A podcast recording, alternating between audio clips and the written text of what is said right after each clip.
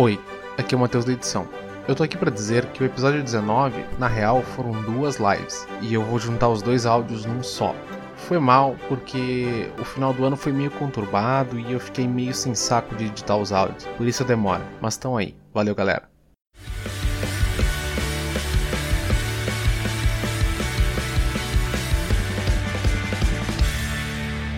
Salve, salve rapaziada, muito boa noite. Sejam bem-vindos a mais um episódio do Sonora Livecast. Chegamos ao último episódio do ano, né, cara? Esse ano louco aí que foi 2020, tenso e conturbado. E mas é isso aí, chegamos ao final desse ano aí e vamos fazer uma retrospectiva aí do que rolou nos nossos programas aí, vamos conversar um pouco sobre o que a gente falou aí, sobre as bandas que nós falamos. Eu vou começar apresentando a gurizada da bancada. Fala aí, Matheus, boa noite, meu brother. Boa noite, Nando, boa noite, Leca, boa noite, galera. Sobrevivemos, estamos na última semana de 2020. Vamos torcer para que não dê mais nada até lá, né? Falta pouquinho, quase, reta final. E é isso aí, gurizada. Fala aí, Leca. Acho que o Leca tá um pouco travado. eu acho, acho, que não, eu acho que tá totalmente travado. Deu uma travadinha aí, mas acontece, acontece. Daqui a pouco ele volta aí. Só lembrando ah. também que nós estamos no facebook.com/barra Sonora Livecast. Você pode encontrar a gente também pelo arroba Sonora Livecast no Instagram também. Nós temos as plataformas digitais. Fala aí, Matheus, um pouco sobre as plataformas aí. Além do YouTube, a gente tá no Spotify, Google Podcasts, Apple Podcasts e outras inúmeras plataformas lá em versão em áudio. Se não puder acompanhar a live, só dá uma ouvida lá, que tá tri. Segue a gente lá e dá um salve se tu, se tu ouviu a gente por lá. Isso aí. E aí, Leca, boa noite, meu. Como é que tu tá? o, o Leca Igor. Igor. eu queria fazer uma pergunta pro Leca, mas daí eu não acho que eu não vou conseguir falar, fazer a pergunta para ele. Fala manda aí, Leca. Aí, manda aí. Vocês me ouvem ou não me ouvem? Eu tô travando para vocês ou não? Sim, sim, então estamos te escutando. Tu tá travado, mas estamos escutando. Dá ah, teu então tá salve, Leca. Não, mas como bem como tu falou, esse ano foi um negócio muito louco, muito bizarro. Vim parar até no podcast aqui com vocês, coisa que eu nunca imaginava que iria acontecer, mas falando de música, tudo bem. E tá, tá na, na minha praia ainda assim. E é sempre um prazer aí. E para quem esteve com a gente, deu muita risada, conheceu muita coisa nova e acredito que tenha sido construtivo para todo mundo que esteve junto nessa aí com a gente. Certo, foi sim, foi sim. Ô, Leca, eu vou, vou fazer primeiro para ti a pergunta, porque do Matheus eu já sei a resposta. Porque a gente tentou gravar esse programa, mas o cara que tava ali ancorando o programa esqueceu de gravar. Então a gente tem que fazer aqui no freestyle no ao vivo mesmo. É o que acontece. Oleca, olha só, 2020, 2021 chegando, tá? Vai brilhar a vacina. Qual X-Men tu quer te tornar, cara? É, quer ser um que não seja travado. o homem de gelo. Olha, agora, agora pensando. eu acho que aí que tá, eu, eu, me tornaria o Chico Xavier, porque daí, mesmo se eu tivesse, mesmo se eu tivesse travado, ainda assim, minha mente ia estar tá voando. Com, conseguiria elementos, né? Eu falei pro Matheus que eu, que, eu, que eu também pensava em ser ou o professor Xavier ou o Magneto. Fala aí, Matheus, qual X-Men tu queria ser? Pô, cara, eu queria ser a mística. Melhor poder, velho. Aí tu substituiria, tu trancaria o Marilyn Manson ali num, num, quartinho e tu te apresentaria no lugar dele. É, é, ela não copia os poderes, ela só copia a aparência. Então é cantar que nem uma galinha em cima do palco, tá ligado? Aí, aí vai o playback, né, meu? É. Dava pra substituir o Varg, tá ligado? Canta que nem uma galinha.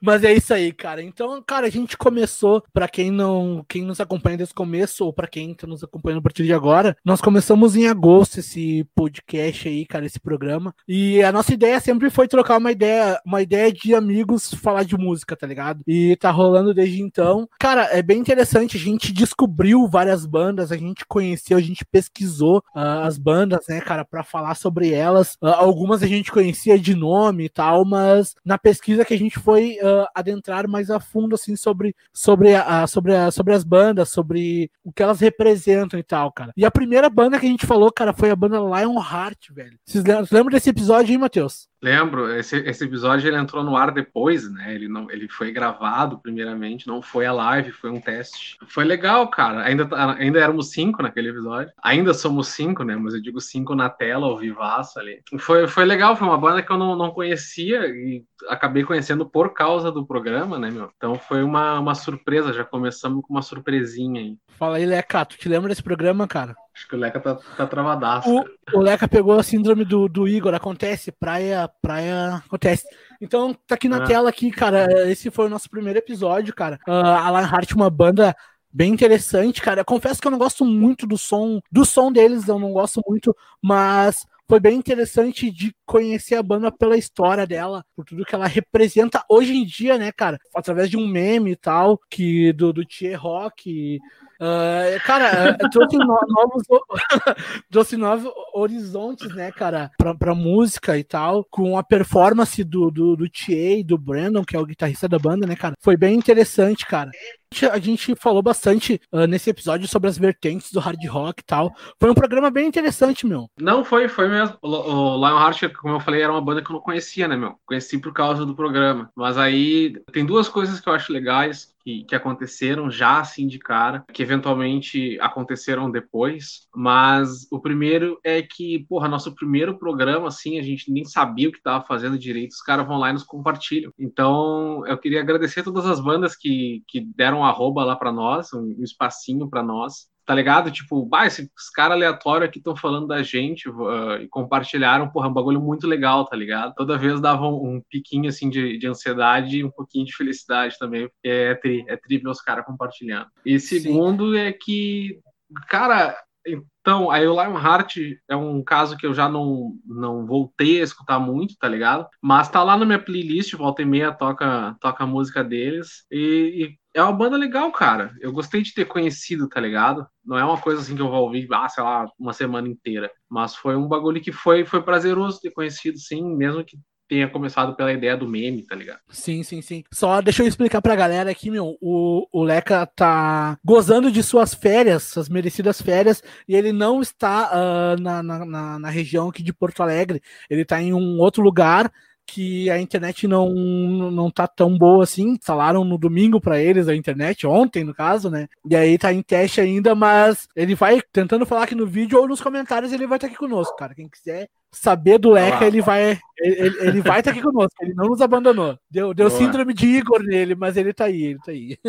cara, e o nosso segundo episódio, cara, nós falamos de uma banda muito interessante, cara, que eu já conhecia, já tive a oportunidade de ver ao vivo, cara, ah, mas foi bem legal pesquisar um pouco mais sobre a história dessa banda, que foi a banda Maldita, cara, os cariocas da banda Maldita, que fazem um som industrial, um metal industrial bem interessante, com umas letras bem polêmicas e tal. Ô, Matheus, tu que tem mais propriedade pra falar dessa banda, pode falar aí? Se meus cachorros permitirem, é claro que eu posso. tá? Bom, segundo programa é que a gente começou a ter uma noção de como era fazer uns bagulho, né, meu? Pai, é uma banda que eu gosto demais, cara. E é uma curiosidade é que, tipo, por causa do programa, tipo, é uma banda que eu gosto demais, mas eu dei um tempo de ouvir ela, fazia tempo que eu não ouvia, e voltei a ouvir por causa do programa, que foi tipo, ah, o que, a gente vai fazer na próxima semana? Ah, vamos fazer um maldito, é legal, tá ligado? Eu e o Nando pilhamos, que a gente conhecia mais a banda, vamos fazer e, e caiu por cair. Os caras fazem um som, sei lá, muita gente compara assim com, com o Melly Manson, apesar de não ter essa, do- até do próprio vocal não curti muito essa, essa comparação, mas tu, tu vê algumas semelhanças ali no, no, no som, aquele rock pesado, industrial, com gótico, tá ligado? Aparência e tal. Ah, alguns temas abordados também, choca bastante as pessoas, inclusive foi um dos tópicos lá daquele programa que foi o shock rock, né? Que são Exatamente. artistas com performances que assustam ou impressionam. E aí, cara, sei lá, foi um programa bom, tá ligado? Eu, eu, eu gostei, porque ele me fez reouvir um bagulho que eu ouvi há muito tempo atrás. E a gente tem uma outra percepção, a gente tenta analisar mais a fundo, tá ligado? Fica bem legal. Esse, esse comentário que o Leca tá travado ainda. A, a ligação da banda com o cinema trash é muito massa, realmente, né, cara? A gente acabou descobrindo que o vocalista, o Eric, ele que acaba roteirizando e produzindo os clipes, né, cara? E isso foi muito da hora, né, meu? Interessante saber que eles fizeram também um clipe com um ídolo do cinema, né, cara, que é o Zero Caixão. Isso foi bem legal também de, de, de saber da banda sobre o trabalho que eles fizeram, que eles lançaram um CD de funk de, de, do som deles com a mistura do funk carioca. Uh, acho que tipo o Catra já tinha feito isso uma vez, mas uma banda de rock de um estilo pesado fazer isso diretamente para um estilo que para a galera do rock é um pouco desvalorizado, eles não, não, não, valorizam tanto, é um ponto bem interessante na curva, né, cara? Eu achei bem, bem da hora isso aí, cara. E foi uma banda muito, muito legal de pesquisar, de escutar novamente. E eu voltei, cara, depois desse episódio, eu escutei mais vezes, cara. Eu achei bem da hora, cara. Bem da hora isso aí. Vamos ler os primeiros comentários então da galera aqui. Nosso querido amigo Fernando, que não pode não pode estar conosco porque tem que trabalhar, né, cara? O sistema capitalista. É, obriga... Obrigações contratuais impedem o Fernando de estar aqui conosco, tá ligado? Aí ele, quando a gente travou, ele, ele deu uma zoada na gente. Os caras estão brincando de não piscar.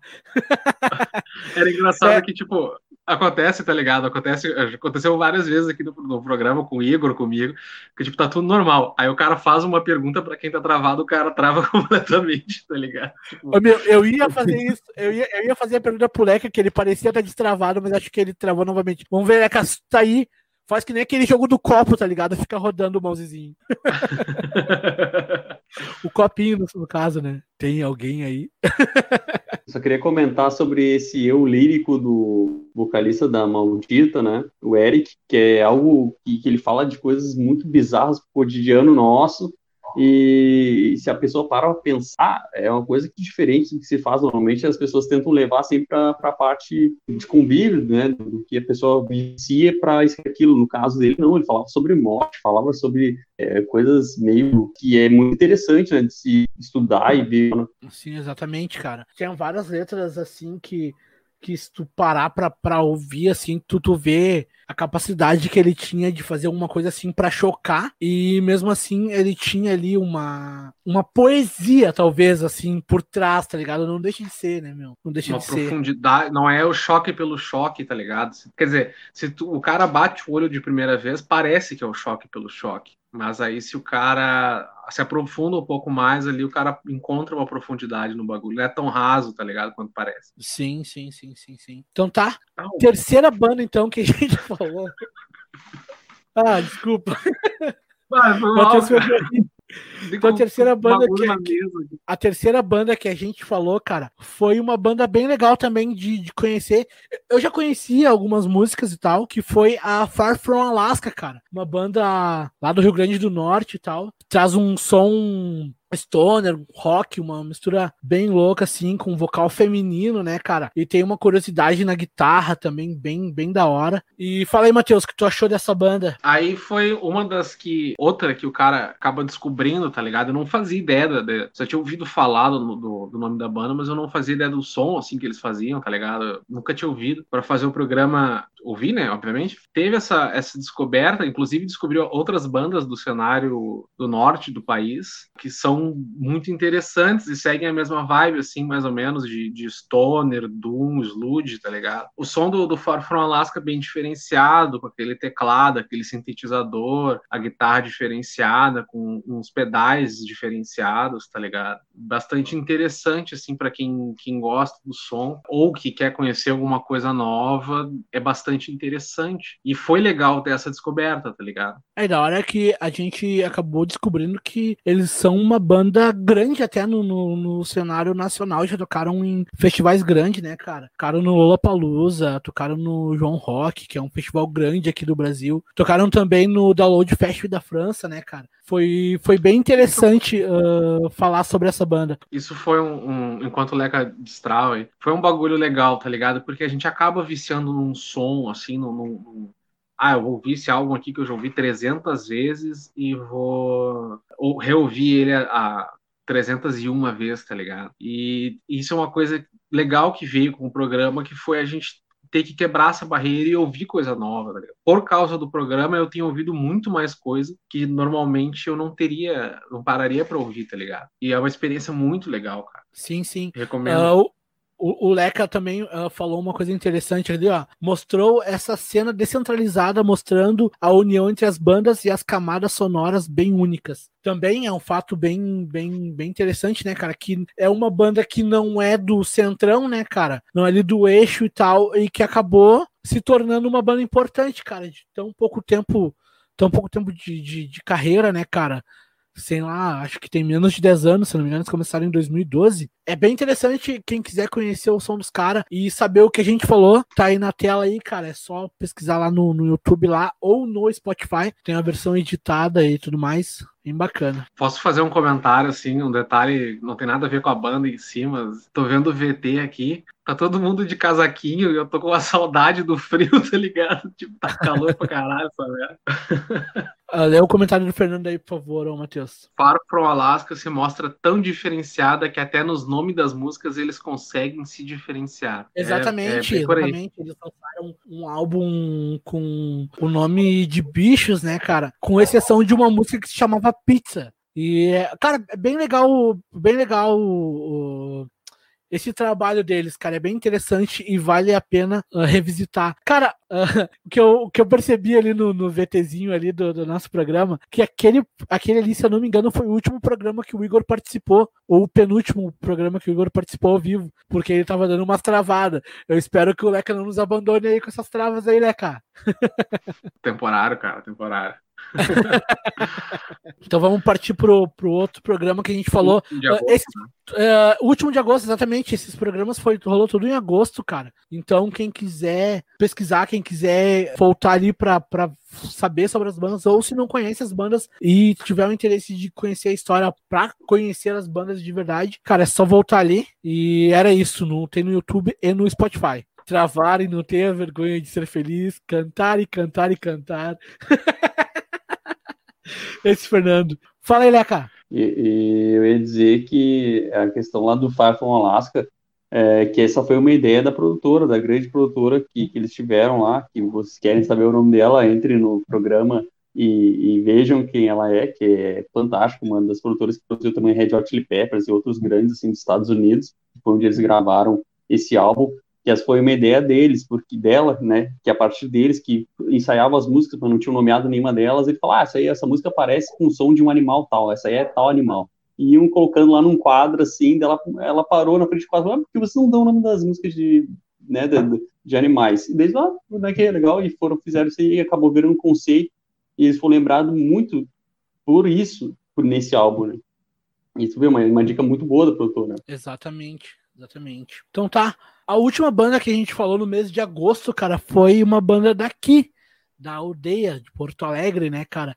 Que foi os Replicantes, uma banda de punk rock, 83, né, cara? Que tem todo um cenário político interessante, que é cultural aqui da, de Porto Alegre, né, meu? Fala aí, Matheus. Encerramos o, o, primeiro mês com uma banda mítica aqui da, das bandas né, do, do, Rio Grande do Sul. Uh, desconheço pessoas que desconhecem o Replicantes, talvez essa nova geração, assim, né, mas vão acabar conhecendo um momento ou outro. E, inclusive, nesse programa aí, a gente teve assuntos, tipo, ah, começou a nossa saga da discussão da troca de vocalista, por exemplo, tá ligado? Exatamente. Quando Uh, tem o, o, os fãs, tem o estranhamento com a troca do vocalista. E outra, outro destaque muito legal desse episódio foi a produção do Igor lá, que ele fez um documentário, né, meu, dirigiu o documentário, produziu, não, não me recordo agora assim de cabeça, mas é um dos destaques muito legais assim do, do, do programa, tipo um conteúdo foda e começou uma das nossas primeiras sagas de muitas. Exa exatamente, exatamente. Fala aí, Leca. É, essa questão da, dessa saga que começou de explicar por que, que os fãs têm tanto apego, né, com, com vocalistas e se trocar outros instrumentistas da banda, as pessoas não, não ligam tanto assim. E, e foi algo muito interessante, e, e, até nesse caso específico, onde entrou a, a Júlia, né, como vocalista, e ela trouxe toda uma, uma roupagem nova e né, bandeiras novas para a banda, até de letras que a banda tinha anteriormente que não, não, não estavam muito bem colocadas, essas letras até foram modificadas até certo ponto, e trouxe uma outra visão sobre as coisas e foi muito interessante ver como é que foi essa modificação da banda ao longo desse tempo, assim. E também descobrir como é que acontecia lá naquela época onde eles começaram, dentro da Vortex e tudo mais, Casarão. bem interessante. Exato, cara. Eu fui um que fui bem remanescente ali do, do Vanderbilden, né, cara? Que eu gostava muito, gosto muito do vocal do Vanderbilden. E, cara, vou te dizer que acho que o programa me ajudou a gostar mais, cara, dos replicantes com a Júlia, cara. Isso, isso é uma coisa que, que abriu assim a minha mente, cara, porque eu parei para escutar realmente, porque eu só conhecia duas músicas. Eu já tinha ido em uns três shows já, ou mais, com ela no vocal, mas ouvindo duas músicas antigas, tá ligado? Eu nunca tinha Sim. parado para escutar um som com ela liderando o vocal, tá ligado? Tipo, escrito por ela e tal. Isso abriu bastante minha mente, porque tem muito som legal, a sonoridade uh, mudou um pouco, ficou mais madura, de repente mais pesado também, e ela trouxe boas coisas para o Replicantes e foi bem, bem legal de de conhecer esse trabalho dela, tá ligado? Apesar de ela estar tá aí há bastante tempo, né, cara? Ela tá desde 2005, 2006 nos replicantes, né, cara? Bem interessante. Posso fazer um adendo aí? Vai lá, primeiro. Isso ah, teve muito rápido, tá bom. é, adendo foi a palavra mais utilizada nesse podcast, nesse cara... lives que a gente fez esse tempo aí.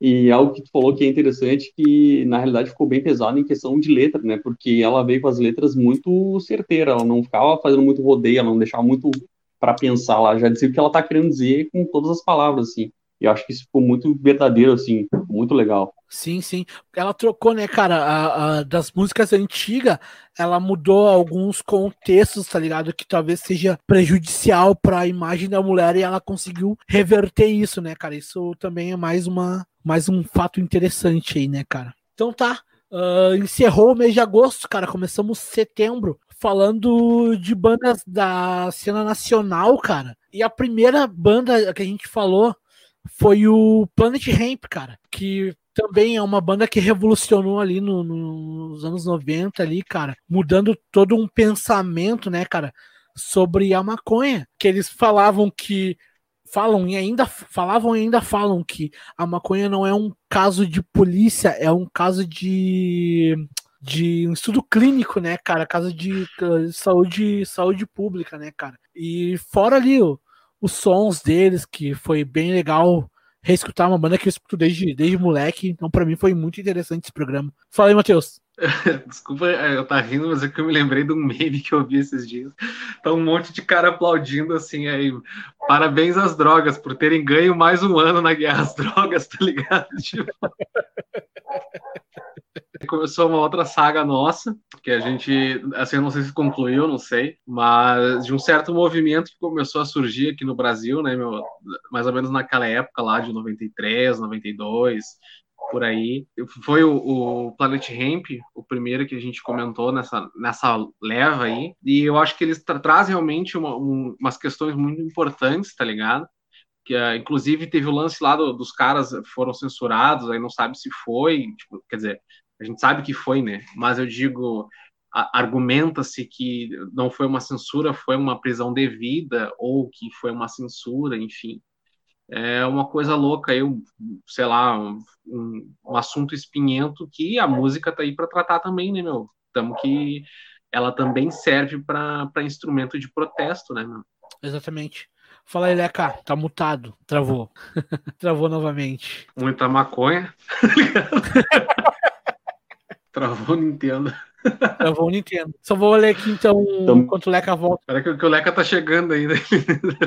Vai demorar um pouquinho. O Leca tá aterrissando. Vamos, vamos, vamos ler os comentários enquanto o Leca volta aí. O, o, Douglas falou aqui, ó. Essa nova geração deve conhecer sem saber o que é replicantes. E eu acho que é possível, cara. Eu acho que o, o replicantes tem esse lance de, de som que passa de pai para filho, de tio para sobrinho, de mãe para filha, tá ligado? Eventualmente os caras vão acabar descobrindo, mas é uma, né, já é um, um dinossauro aí, já é um, uma criatura mitológica do nosso sei lá, bestiário de músicas do Rio Grande do Sul, tá do Brasil. Sim, sim. cara, então, seguindo ali o mês de setembro, cara, a gente falou de uma banda histórica no Brasil, principalmente para a geração uh, jovem, né, cara? Todo mundo, todo jovem curte skate, curte essa vida louca, o estilo vagabundo, como o próprio falava, cara. A gente falou de Charlie Brown Jr., cara, que é uma banda histórica, como eu falei, por toda o ícone que foi o Chorão, né, cara? Charlie Brown Jr. aí é, faz parte dessa, dessa saga, né, cara? A gente tentou entrar mais ou menos assim, a gente viu como é que era o som antes dos caras irem pro mainstream, tá ligado? Coisas de produção, é, é outra, outra saga que a gente entra, né? Que é como é que a música se desenvolve com a banda com o decorrer do tempo, com o decorrer da popularidade, com essas coisas assim, como é que funciona esse mercado musical, tá ligado? Que a gente veio trazendo, mas eu acho que aí foi que despontou a ideia e é uma discussão muito válida para quem está começando, né, ou que está no, no, underground, assim, para manter o, o ritmo da, da, banda, tá ligado? Manter a raiz, manter o coisa, assim, ou se vai fugir da raiz, é, é comercialmente viável, não é, tá ligado? E aí a gente entra nessa. Além, de, além disso tudo, a gente viu o lance da, das letras do Chorão, né, meu? Que foi uma coisa legal, assim, que, tipo, é um ponto muito específico do programa que, que ficou na minha cabeça, porque as letras do Chorão, tipo, impactaram muita gente, mas elas eram, sei lá, tá ligado? Os próprios caras falam assim, ah, o bagulho é meio tosco e tal, tá ligado? Mas, tipo, é um bagulho que impacta e tem sentido nas pessoas, e é uma coisa muito legal, tá ligado? Muito legal mesmo. Sim, sim. Fora que o, o Charlie Brown começou com uma sonoridade e depois evoluiu, foi pra uma coisa bem diferente, né, cara, do que eles começaram e tal. Como eu falei, o Chorão era porta-voz de uma, de uma geração, de uma né, cara? Uhum. Não, e é, é, realmente isso, cara, porque se tu pega todo esse lance, tipo, bah, dos caras eles tinham um som, e aí eles mudaram pro outro som por causa de uma dica da produção, ou sei lá o que que foi, tá ligado? As letras, se tu vai analisar elas, assim, uh, pela a regra, tá ligado? Elas não são, não são bonitas, assim, ou não são uh, esteticamente ou restritamente corretas, mas elas uma geração inteira se identifica com aquilo. E aí vem aquele lance, né, cara, da, o que faz a gente se identificar, do que é bonito para nós e faz a gente sentir alguma coisa, não precisa ser um livro de regras necessariamente, tá ligado? É uma discussão muito válida que o Charlie Brown traz, tá ligado? Trazia, né, cara? Infelizmente não. É. Não existe mais, né, cara? Infelizmente a gente perdeu aí o chorão e perdemos o campeão também, né, cara? Mas, enfim, Uh, nesse mês de setembro também, cara, nós falamos de uma banda daqui de Porto Alegre, uma banda que eu gosto bastante. E também o, um dos integrantes da banda nos assistiu ao vivo aí, né, cara? Que foi a comunidade Ninjitsu. Que é uma outra banda que também mistura ritmos, usava bastante do funk, cara. Uh, usa, né, bastante do funk. É uma outra banda cultural aqui da cidade, cara. Vale muito a pena ver esse programa, foi bem interessante. Fala aí, Matheus. Pois é, aí que tá um outro bagulho legal do, do, do, de fazer o Sonora, tá ligado? Porque, tipo, a comunidade Ninjitsu é uma banda que eu escutava quando eu era menor. Depois aí abriu um hiato, nunca mais escutei, mas depois do programa eu tenho escutado quase todos os dias tá ligado? Pelo menos uma ou duas músicas dos caras eu tenho escutado. E isso é um bagulho que, que cara, eu acho que, para mim, né, pessoalmente, é uma coisa muito legal, porque daí eu parei de ouvir a música pela música, eu estou tentando começar a ouvir elas e tentar identificar o que, que pode ser analisado nelas, o que que, sabe? Tipo, não é eu vou ouvir por ouvir, ou vou ouvir para tentar tirar essa música. É ouvir para tentar descobrir o que que, quantas camadas ela tem, o que que ela propõe, qual é aquela sonoridade, tá ligado? Essas coisas assim. E eu acho que é uma coisa muito boa, cara, e muito valiosa para quem é músico. É uma coisa que eu já tinha essa ideia antes, mas eu nunca tinha posto ela em prática como eu tô botando agora. Como músico, faz uma imensa diferença, tá ligado? Analisar a música, cada camada dela. Exatamente. Uh, interessante também, cara, desse programa aí da comunidade ninjitsu e da maldita, que a gente uh, acabou falando de algumas polêmicas aqui, que até o Fernando colocou ali, virou polêmica, cara, que é sobre o som, né, cara, sobre os não possíveis plágio, cara, mas rolou esse assunto de, de diferença de plágio e sample. O Leca deu uma aula pra gente uh, sobre a diferença do que, que é um e outro, né, cara? O Leca uh, veio muito bem nesses dois episódios falando. Uma aula por uh, cima. Exatamente, cara. E, e, e, também até o, o, Fred, o Chernobyl da, da comunidade, entrou em contato conosco, né, cara, para explicar sobre uma das músicas, né, cara, que a gente comentou aqui, cara, que é a. Agora esqueci o nome da música, mas é a Pare Bebum. E a, a música original seria a do Falco, né, cara? Quem pegou, pegou, não entendi essa. Não, da, da aula por cima que eu falei, depois o Leca ficou, ah, tá ligado? Tipo. Não foi. É só, só pra quem ouviu mesmo. Quem pegar, pegou. Foda-se. Não para o assunto. Vai, segue, segue o baile.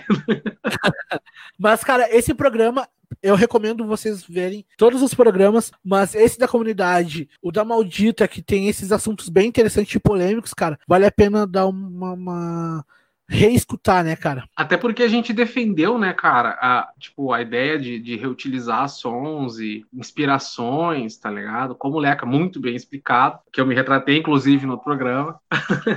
É, esse, esse bagulho, tá ligado? Aí, tipo, bah, não, não, é que a gente tava dizendo, mas, por exemplo, no caso da Maldita, tu via lá nos comentários os caras falando e por que que fica esse, esse estigma, tá ligado? Que na real é um estigma, não, não foi um, um fato, tá ligado? Tipo, então, sei lá, muita banda de sertanejo aí também, né? Vamos rever isso aí. Sobre o comentário do Fernando ali. Então, cara, depois desse episódio, uh, como eu já comentei que o Fred veio e falou conosco, o Falco uh, autorizou, né, cara, é, eles a, a, a, tocarem a música e seria a versão brasileira da música, cara. Oficial então, daquela não é música. É, não é plágio. É. Legalmente não é plágio. É, não, mas aí que tá, tipo, a gente, o nosso ponto era o que que lembrava e tudo mais, tá ligado? A gente não tava dizendo que era um, um plágio ou tal, é porque tipo, as pessoas comentam, tá ligado? Bah, essa música aqui é igual a outra, essa música aqui os caras copiaram da outra, da outra banda, tá ligado? E nem sempre é esse o caso. Claro, existem casos que isso acontece, mas uh, não, é, não é só porque tu tem um, um, um, acorde parecido, uma coisa parecida, uma estrutura musical parecida, como o Leca muito bem nos explica naqueles episódios, que é, tá ligado? Então é, é, tipo, é mais fazer justiça ou pelo menos debater o que seria isso, tá ligado? E exemplificar o que, que seria essas coisas. Vai daí, Leca, agora tu não tá travado.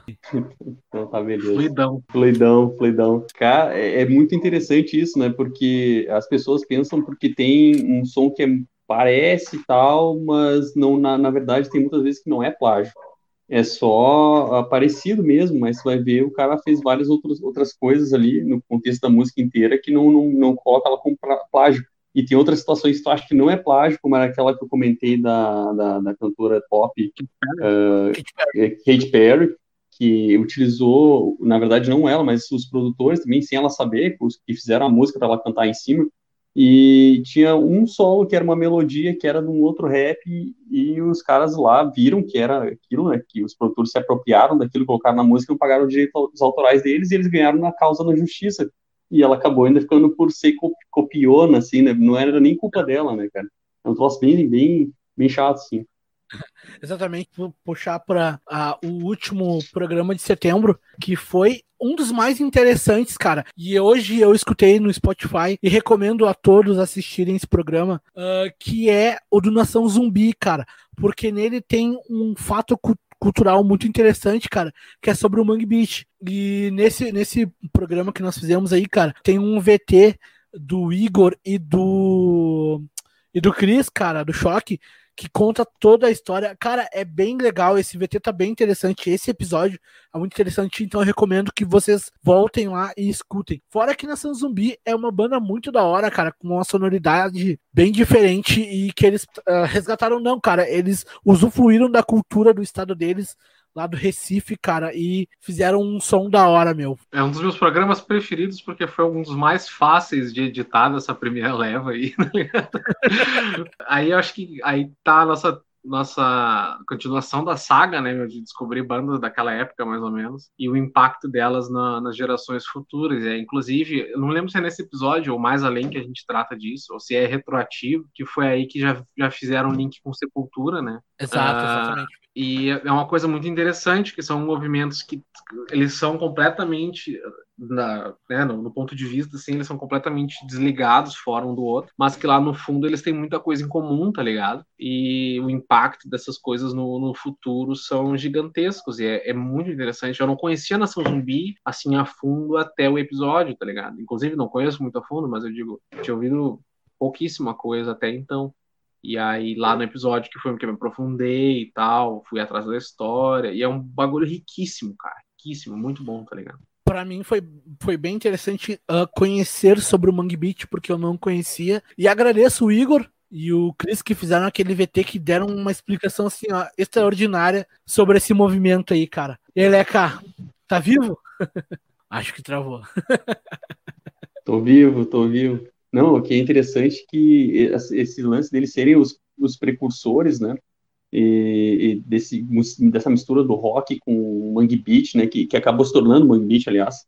E fazer essa mistura de vários sons que eram, digamos, nordestinos e, e tinham lá balaiada e várias outras coisas que nacionalmente, naquele momento, foram reconhecidos mas que internacionalmente outros se, se valeram disso para conseguir crescerem mundialmente, como é o caso da Sepultura, como o Matheus comentou ali, né?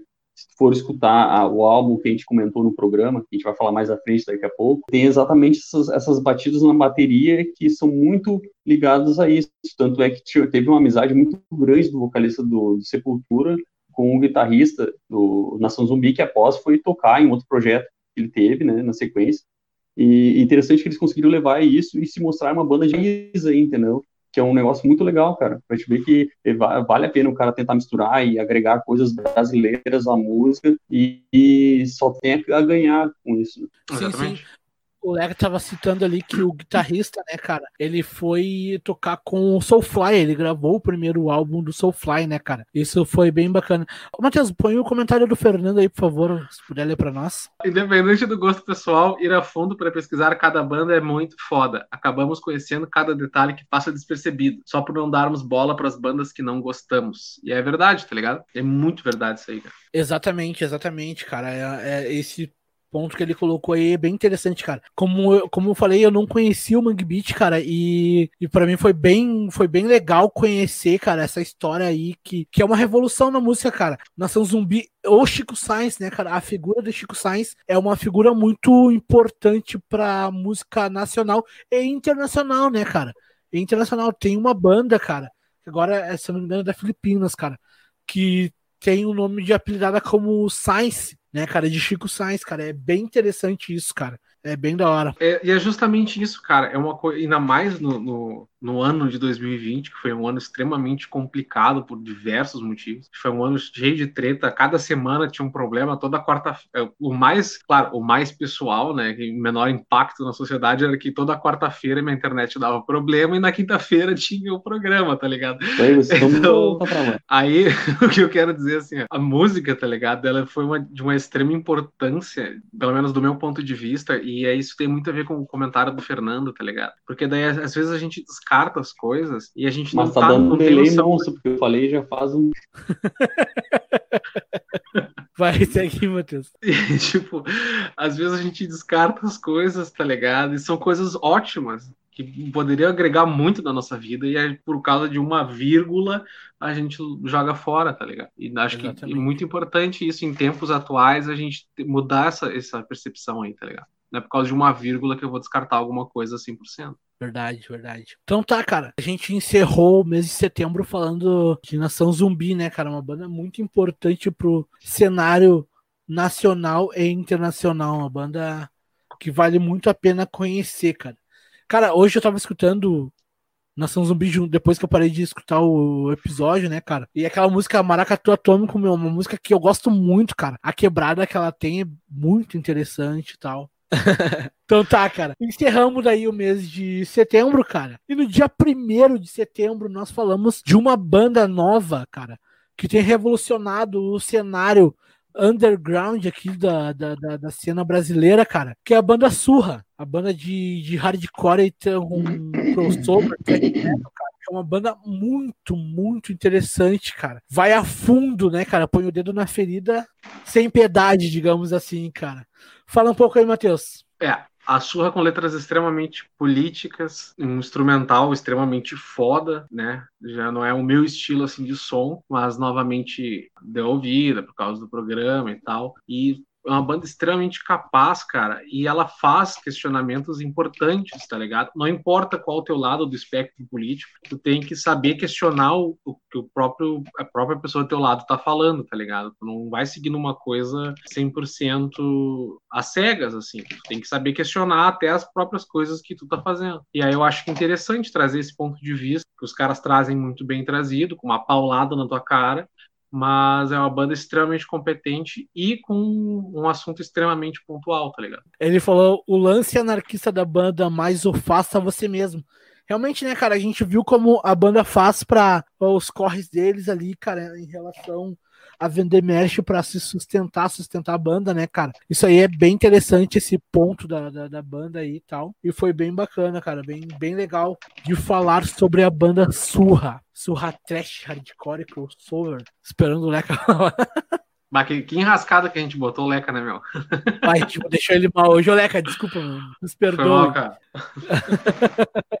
ele consegue nos ouvir. Tenta falar aí, Leca. Não, o que eu ia dizer é que é uma banda extremamente competente, né, cara? Porque o guitarrista ele faz solos e riffs ao mesmo tempo que ele canta e canta com, com bastante força e com letras que falam de muita coisa muito rápido. Ele conseguir ter essa destreza de falar, cantar e tocar ao mesmo tempo é algo muito incrível, né? E a banda inteira, como um todo, eles tocam muito bem e rápido pra caramba, tá ligado? É um troço extremamente técnico, assim, cronometrado, assim, cada coisa que eles vão fazer. Exatamente. Os caras são muito bons musicistas. Né? Isso aí. Na nossa décima edição do, do, do, do Sonora, nosso décimo episódio, nós iríamos falar de Sepultura, mas aí acabou tivendo um problema particular, né, cara? E aí a gente fez um especial, cara. Foi bem interessante aquele programa, cara. Foi bem, bem legal. A galera participou bastante. Lembra desse programa, Matheus? Apresentado pelo saudosíssimo Fernando. É, é, foi uns clipes lá do, do festival que teve do Sepultura. Tu, tu lembra o nome do festival, Nando? Eu tô com ele na cabeça, só que eu tô com medo de falar errado, então eu vou deixar assim. Se o Igor, é. o Igor pode nos ajudar aí, por tiver vendo. Eu não me lembro agora o nome do festival, mas era um festival lá que, que, juntou uma galera. Agora, agora, agora me fugiu da cabeça, cara. Foi o festival sem o Max, né? Porque tava tendo aquela treta lá com o enteado dele, que tinha, tinha falecido e tal, e aí foi o festival que o Max não participou. Cara, eu lembro que. É, cara, é que agora não, eu não tô lembrando, não me vem à cabeça o nome do, do, do evento que foi, mas que foi logo que aconteceu a tragédia, né, cara, do, do, do enteado do Max, né, cara, que acabou, acabou sofrendo um acidente, acabou falecendo Sim, aí, Exatamente, aí ele não, não participou, não foi? Exatamente, exatamente, exatamente. Então, daí tá, teve Perfector, outras bandas, né? Isso. Também nesse, nesse evento aí e tal. O Fernando comentou que foi nesse programa que a gente fez o quiz, que foi o do falando do Surra, né? Mas a gente fez o, um. A gente fez um quiz no, do Comunidade Ninjitsu também, eu acho, não foi? Depois a gente Exatamente. nunca mais fez depois do Surra. Podíamos voltar com um quiz aí, qualquer momento desses. O Fernando curtiu aquele especial, todos nós curtimos. Era um, um episódio que, no, que ia ficar exclusivo pro YouTube, acabou virando até a versão em áudio. Ficou bom, ficou muito bom aquele bagulho. Isso, Matheus, eu acredito que seja em questão do show. Do show do Max, exatamente. E saudoso Fernando, na época ele ainda era live. É, ele ainda tava cast na live, agora ele tá bebe na live. Agora ele tá bebe, né, meu? É que, como o Fernando tem trabalhado bastante, ele não consegue estar ao vivo conosco aqui. Ocasionalmente, as folgas dele, ele grava o outro, o outro programa lá, o Sonora Live Bebe. Lembrando que toda terça-feira, às 21h30, tem o Sonora Live Bebe. Vou te dizer que, que é legal, tá ligado? Esse, esse lance do. Fico feliz do, do convite que eu recebi lá em agosto de participar. O cara que ouve Los Hermanos, né? Uh... Mas pior, cara. Cara, é, deixa eu contar essa história aí. O, o, o Sonora, a gente. Há muito tempo, eu, o Matheus, né, a gente já queria fazer alguma coisa tipo rádio web, né? E daí vem a caso da eu e o Fernando tá conversando sobre esse assunto assim, e a gente acabou tendo a ideia de fazer um programa que fale sobre música e tal. E a primeira pessoa que eu lembrei foi do Matheus. E daí a gente foi chamando o Leca, chamamos o Igor e tal. E o Matheus foi lembrado por ser o cara que gosta de Los Hermanos, cara.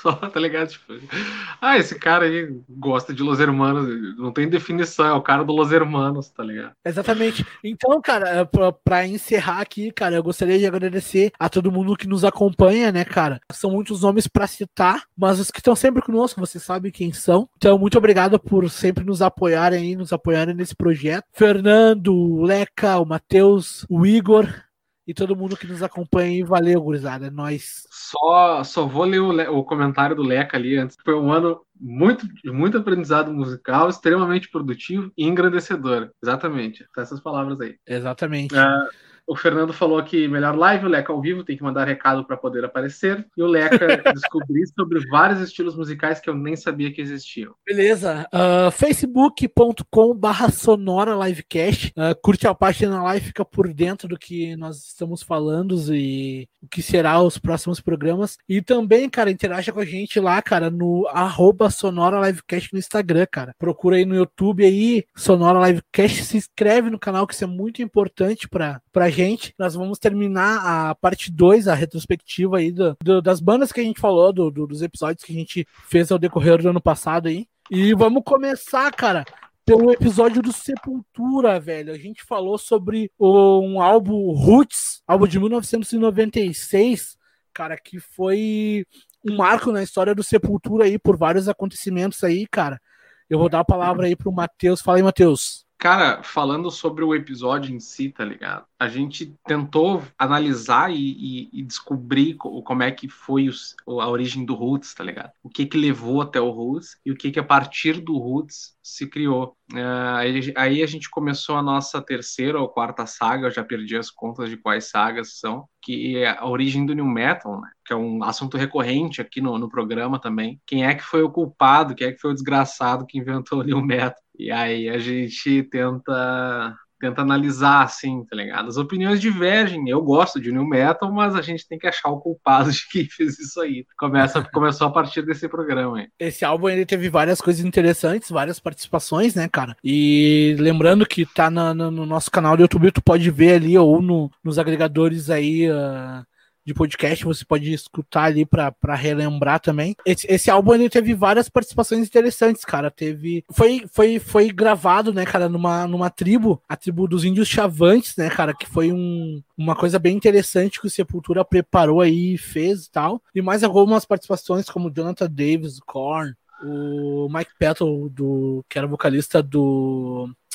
Fate No More. Fate No More, me fugiu agora, né, velho? Ah, hoje assim, ó, tô daquele jeito aquela ressaquinha de começo de ano, sabe? pós, Eu pós acho que, um, que um assunto subentendido desse, desse programa, que a gente não lembro se a gente chegou a tocar nele diretamente, mas que foi uma coisa que ficou subentendida, que é o lance da raiz, né, meu? do roots, da raiz do, do, do, nosso povo, assim. E é, a gente veio tocando nesse assunto lá com Nação Zumbi, com esses caras, assim, mais ou menos. Só que eu acho que aqui é onde a gente mais abordou isso, sem dizer diretamente o quão importante essas coisas são e se agregando elas à, à, nossa atualidade, né, o quão elas podem ser ricas e transformar aquilo que a gente já tem. Tipo, eu acho que, claro, é novamente, ficou subentendido, mas é um, é um ponto muito interessante, muito bom de ser abordado, tá ligado? Não, pô, nessa linha do Matheus, realmente essa questão de conseguir misturar o metal, né, com o som brasileiro, por mais a raiz, mais profundo que é ser brasileiro, de onde que a gente veio, tudo mais, dessa mistura que a gente é, aí que colocou eles em outro patamar no nível de mundo, assim, porque antes eles eram só mais uma banda que fazia um som meio similar, assim, apesar dos, da qualidade musical dos músicos, sendo o Max o rifeiro principal ali da, da banda e fazendo os vocais muito bem e tal, tem um, uma forma de cantar diferenciada, assim, mas o que, que sonoramente para a banda deu uma cara foi exatamente esse álbum, foi onde eles tiveram esse estouro muito grande, assim, né, que deram partir para um outro patamar. E mostrando que essa questão da valorização do nosso som, né, da, do que tem de mais brasileiro, é muito válido. Isso a gente já viu em outras bandas que a gente comentou, e tudo, quanto mais misturado com o brasileiro, melhor fica. E justamente, quando comentou ali, falando de Nação Zumbi, que até depois o Max teve um, um, uma grande parceria com, com o guitarrista num outro projeto dele, a gente também já comentou aqui, que é o Soulfly, mostra nitidamente nas baterias do Igor, do, irmão do, do Max Cavaleira, né, que era o baterista da, do Sepultura na época, que tinha muitas coisas de, de batucada de, de, bem nordestino, assim, sabe, que era exatamente o que se usava também no próprio Nação Zumbi, então denota bem isso, né, essa questão de buscar raiz brasileira de som e tudo mais e, e conseguir colocar dentro do metal isso que eles fizeram com maestria, assim, foi muito excelente, muito bom. Pena, pena que teve seu fim, né, velho? Enfim, por, por questões que a gente explicou nesse episódio também, que a, a, a gente, né, da, a, do, do, do, do, Sepultura naquele momento era a mulher do, do vocalista, que era o Max. E, enfim, eles estavam passando por várias questões de, de dificuldade, porque o filho dela acabou falecendo, e, enfim, ele sofreu muito com isso também. E isso, acredito, deve, deve ter, dentro daquele clima que estava naquela época, acabou também ajudando nisso, de repente. Ela acabava mais, dando, tendo mais cuidados com o próprio Max do que com a banda inteira, e a banda começou a reclamar e tudo mais, aí demitiram ela, o Max não aceitou bem e tudo mais, acabou saindo da banda, e foi aí que, que terminou o sonho, né, velho? Pelo menos o sonho do Max na banda, para quem é fã do cara na banda.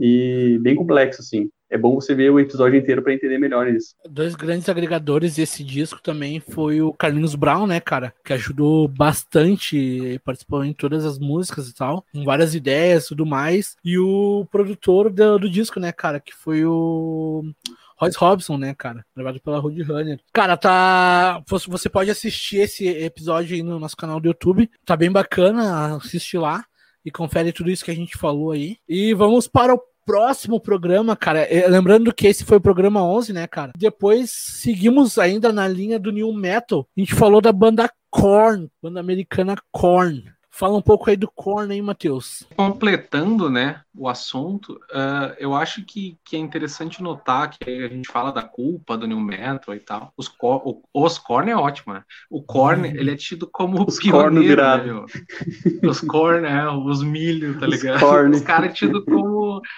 como pioneiro da parada. Só que daí a gente vem aquela questão raiz, tá ligado? Tipo, ah, o que que seria o new metal, tá ligado? Porque se tu vai só, pensar só, o só um adendinho como... rápido aí, ô Matheus. Primeiro do ano. Primeiro, do ano. É o segundo já do programa. É o segundo. Eu fiz agora uma, uma um pouquinho mais comprido. Tu, tu, tu, olhando assim o Corning Show e olhando os, os videoclipes deles, tu fala, ah, pulando, né, ser pipoca, não sei o quê. E tu olha eles, eles parecem que estão pulando numa panela, né, velho? Que não para aquele negócio de subir e descer, eles estão ciscando, é bem, como se a, a é. tivesse explodindo ali a pipoca, tá ligado? Só dentro do idiota, né? Pode continuar aí. Aí a gente volta pro, pro bagulho, pra questão raiz, tá ligado? O que que seria o New Metal, tá ligado? Ah, se tu vai pegar o New pelo New, ou o Neo, né? O novo metal, puxado pelo Sepultura, ou pelo até pelo próprio Sepultura, no caso, que foi esse metal com, com instrumentos fora do, do que é comum, né? Uh, seria, em tese, um new metal, um, um neo metal, um novo metal, né? E o Korn, ele trouxe o new metal tradicional, tá ligado? Tipo, muitas aspas aí, porque eu não sei onde colocar essas aspas. Mas eles nasceram lá, a banda, a banda foi originada em 93, 94, não me lembro exatamente agora, mas foi no mesmo momento em que, por exemplo, o Hamstein começou a surgir. Em 91, eu acho, teve a banda lá do, do irmão do Rob Zombie, a Power Man, lá, se eu não me engano, que é a banda do irmão do Rob Zombie, Papa Roach surgiu nessa época também. Teve várias. Tipo, foi um movimento que come, nasceu em vários pontos e aí depois eles começaram a convergir e formou esse estilo se tu vai pegar lá na origem do, do heavy metal, lá do, do, New Wave of British Heavy Metal, é basicamente a mesma coisa. São várias bandas cansadas do punk que eles saíram daquela, daquela levada e, em, tipo, bandas irmãs que nasceram juntas e tal, e bandas separadas começaram a fazer aquele som e acabou se tornando esse, essa, esse monstro musical que é hoje, que é o heavy metal, tá ligado? Exatamente. E, e o Korn foi um dos responsáveis, um dos grandes responsáveis por popularizar esse novo metal, goste ou não goste, ou chame de metal alternativo, tanto faz, mas que trouxe uma leva de novos músicos, uma leva de novos instrumentos, uma leva de novos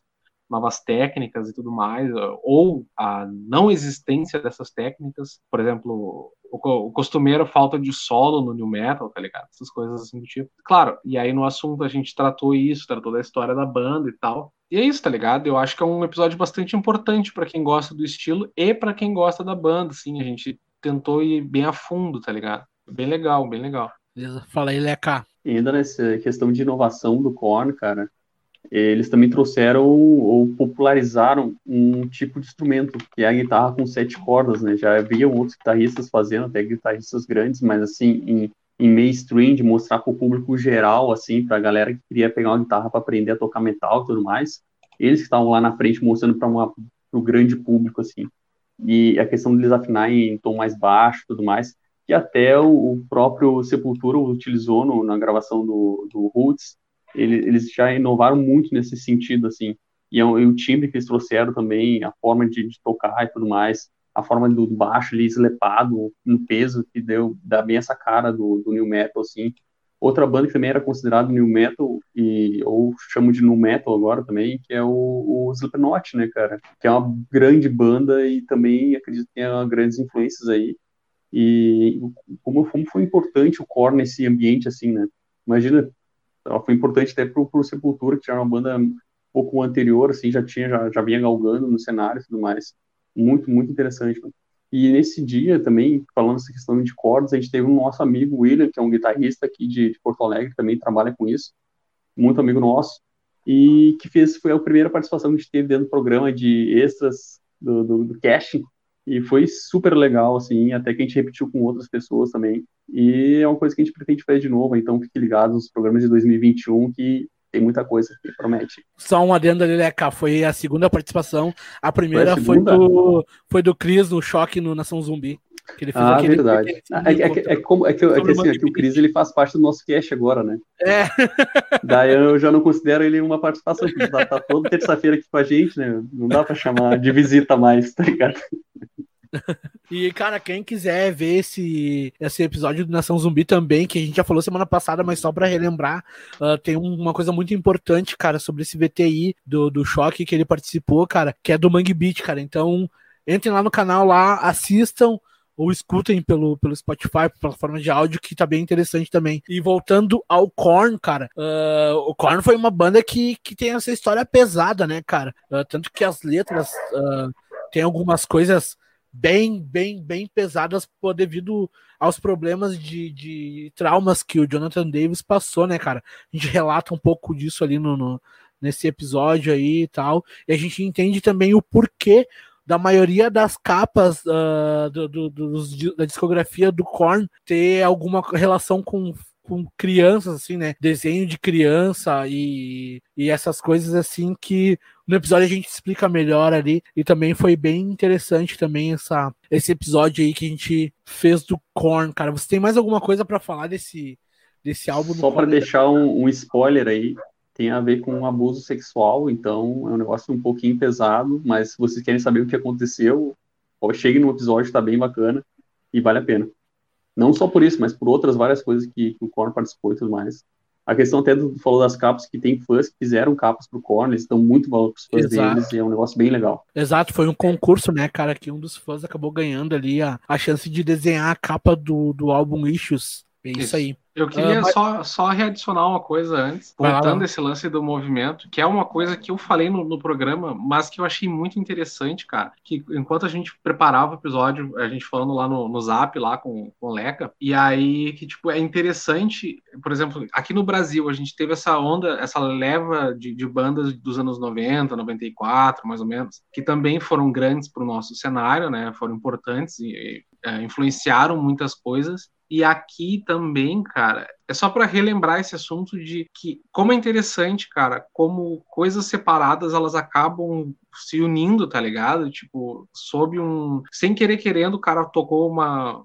fez algum som parecido com outro e acabou se tornando uma coisa tão monstruosa. Eu quero dar, voltar a dar ênfase nisso, tá ligado? É uma coisa muito interessante. É só isso. Eu só queria dar uma ênfase mesmo e lembrar das bandas brasileiras que teve um movimento parecido pra cá, tá ligado? E só mais um, um adendo aí do, do corn da sonoridade, né, cara? A gente falou um pouco também sobre o baixista, né? O Field que dá aquele, aquele baixo explosivo, aquele baixo gordo, assim, cara, que, que, que, que é bem louco ali, né, meu? Foi bem interessante e tal. Mas, enfim, é isso aí. Então, vamos para o próximo episódio que a gente falou, cara, que foi um dos álbuns polêmicos aí do ano de 2019, cara, que foi o álbum Ponto Cego do Dead Fish, cara.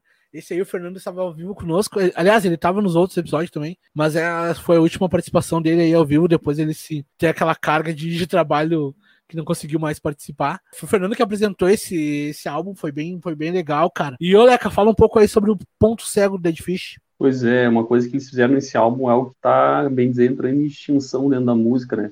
Que é fazer um álbum, né? Que já tá cada vez mais difícil uma banda lançar um álbum e não lançar em forma de singles. Até eles mesmos na, falaram em entrevista, o Rodrigo, o vocalista, que não se sabe se eles vão continuar nessa, nesse formato, porque é uma coisa muito complicada as pessoas consumirem, né? a gente está sempre na correria, não escuta as coisas, não tenta para ouvir um álbum inteiro.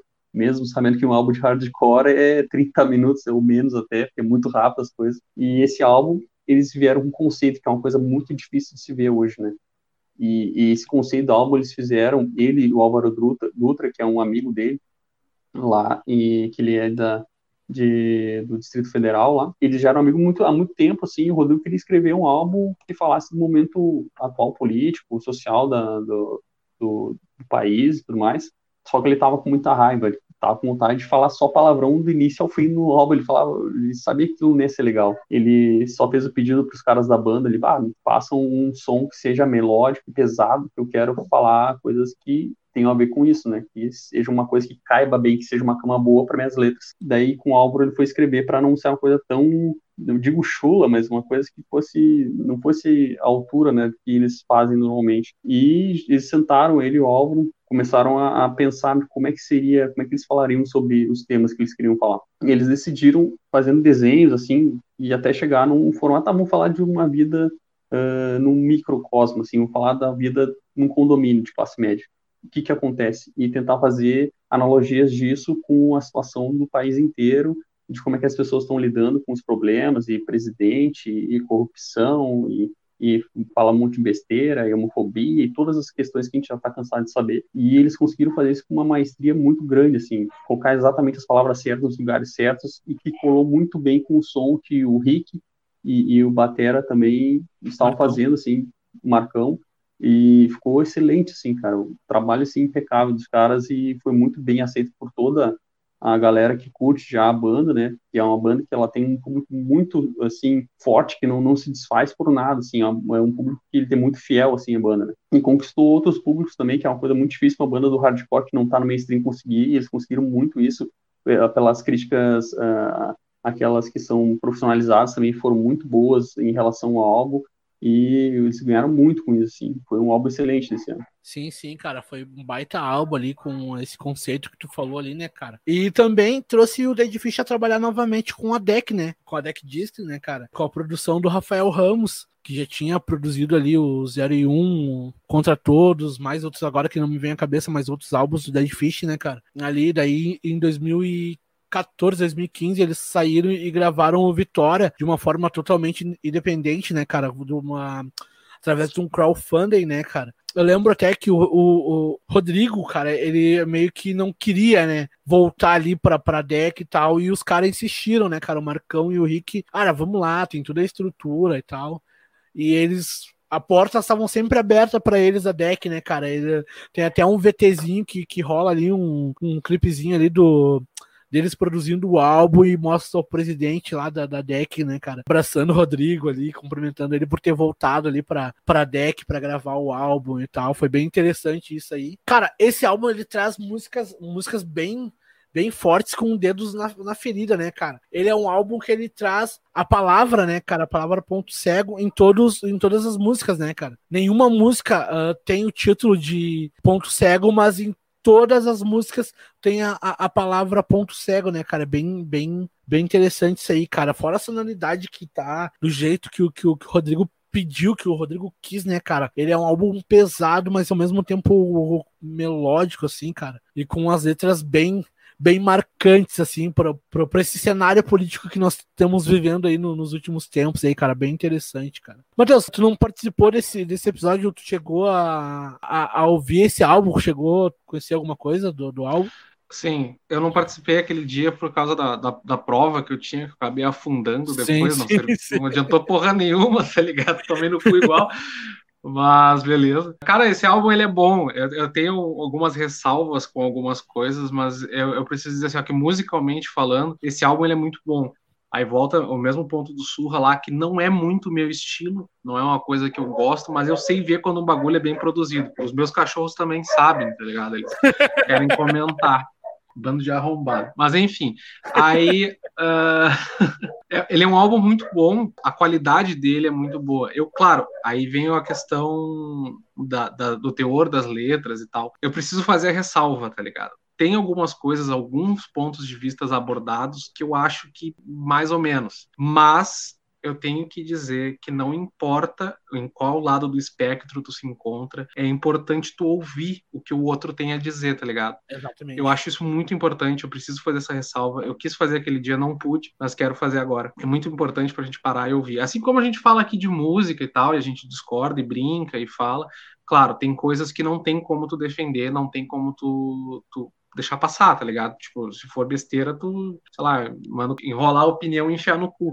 Mas o ponto é o seguinte: é importante, tá ligado? É importante que esse tipo de trabalho exista para poder ser contestado e para contestar as coisas erradas que acontecem por aí. É só isso que eu queria dizer. Só, só precisava dar meu, meu, meu pitaco mesmo, tipo, azar, tá ligado?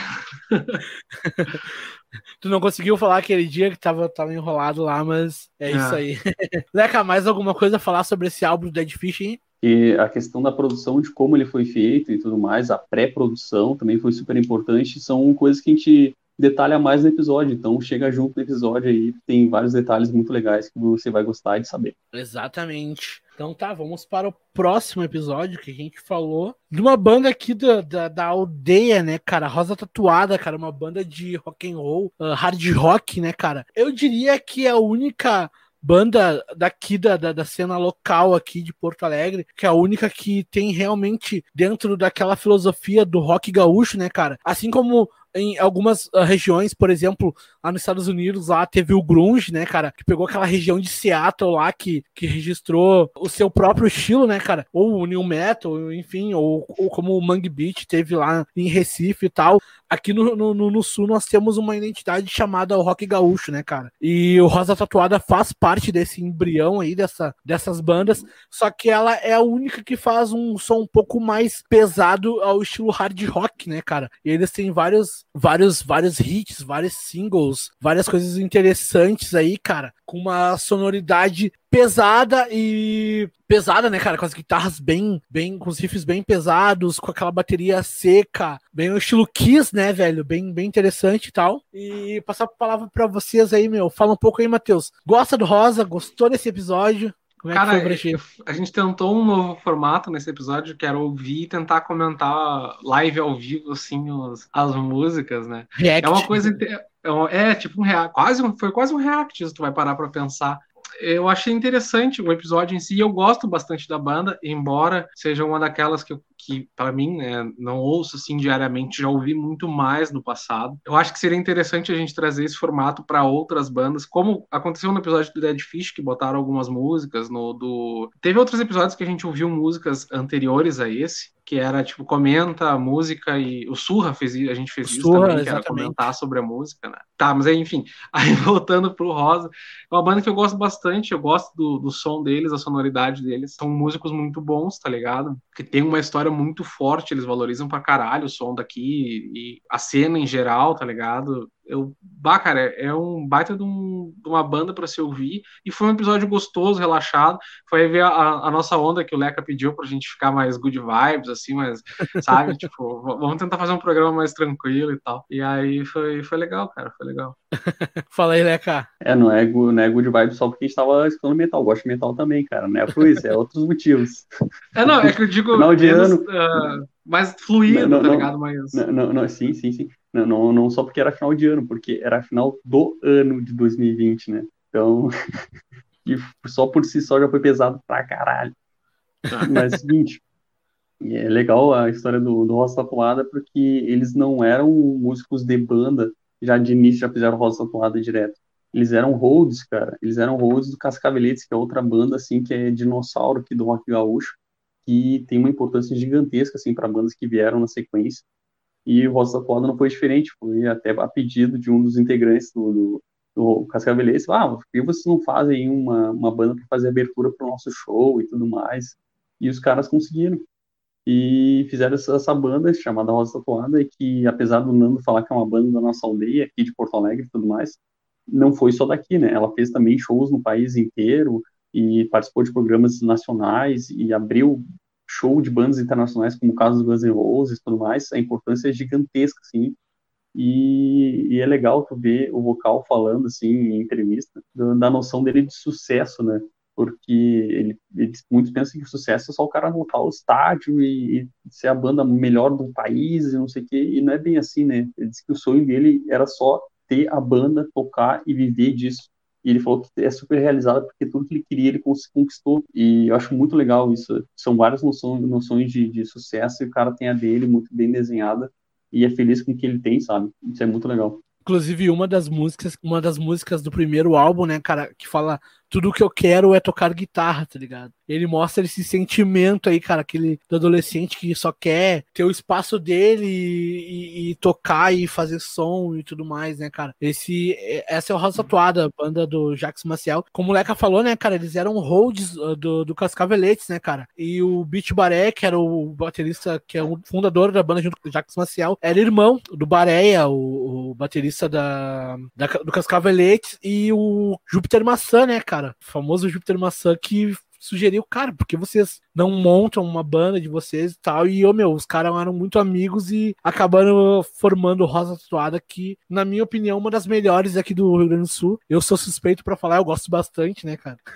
Mas é isso aí. Fala aí, Matheus, ia falar alguma coisa? Não, eu ia fazer um adendo. Uh, o meu primeiro adendo da noite, agora o terceiro do programa, mas o primeiro da noite. Eu acho que nesse episódio, cara, tem uma coisa muito emblemática nele. Tipo, isso aconteceu durante toda a nossa jornada até aqui aqui, mas é uma coisa muito emblemática, tá ligado? Porque a música, ela não serve só como forma de protesto, ela não serve só como mandar uma opinião, ela não serve só como um, um som para te dançar, ela também pode salvar tua vida de alguma forma, tá ligado? Independente do, da história com a banda e tal, nesse episódio aí até, até a gente descobriu uma história aí, aí ó. Foi, não foi ensaiado, cara. Eu juro que isso não foi ensaiado, tá ligado? Mas eu preciso dizer que, principalmente tempos como 2020, né, que foi um ano aí complicadíssimo. Só de histórias ruins, né? Bah, bastante histórias ruins. Inclusive. Mas um ano de histórias ruins ver uma história boa não é todo dia, né? É, e aí, tipo, às vezes a gente fecha com chave de ouro, 2020 pode pode-se dizer que fechou com uma chave de bosta, porque foi muito merda, tá ligado? Mas é, eu acho que é interessante, cara, a gente trazer isso também. Isso é um assunto abordado no Korn também, uh, sobre como a música pode dar vazão para as coisas que não necessariamente poderia dar vazão, tá ligado? Pode ser como uma terapia, alguma coisa assim do tipo. Então é muito importante. Eu acho que é legal a gente ter esse foco também, porque além da parte funcional da música como ferramenta, ela também serve como ajuda, tá ligado? Acho muito bom, muito legal isso aí. Ainda mais a questão do rock tem essa questão bem libertária, assim, né? A pessoa se libertar e tal, que foi justamente aí o que teve a ver com a história que foi contada, que tu acabou não contando a história que foi, né? Ah, quem quiser ver, olha os episódios, né, Leca? É, é inclusive teve um comentário agora, não sei se o Nando vai, é, vai botar na, na... Era, isso, era, isso, que eu ia fazer, cara. Ó, achei uh, comentário pra gente na tela aí, ó. A história de ser salvada a vida é justamente sobre a Aline, então chega lá no episódio e, e veja a história completa. É. No, no Ou entre em contato com ela aí também a, gente contou um pouco, ela, ela relatou uma história pra gente ali, cara. Nesse, nesse, nesse episódio de Rosa Tatuada, ela nos conheceu e é. acabou se tornando aí parte da nossa audiência aí, agora é nossa amiga, né, cara? e, é, não, um é, na, na verdade, só, só, só, lembrando que a gente, a gente ficou sabendo no episódio de Rosa Tatuada, mas a gente contou isso, né, a história dela no início isso. do episódio seguinte, que foi é. o da Kitty, que é o que a gente vai falar isso. agora. Exatamente. É, não, é que tipo, eu comecei a me rir agora aqui, porque, ah, não, não falei da história e tal, porque eu ia passar por cima, assim, tá ligado? Só pra dar aquela. Mas aí tipo, a guria aparece bem na hora, assim. Tipo, eu, caralho, que isso, telepatia, tá é, ligado? Energia, tipo, energia, é... energia, é isso aí. Celine, obrigado por estar aí conosco Valeu. aí, seja sempre bem-vindo.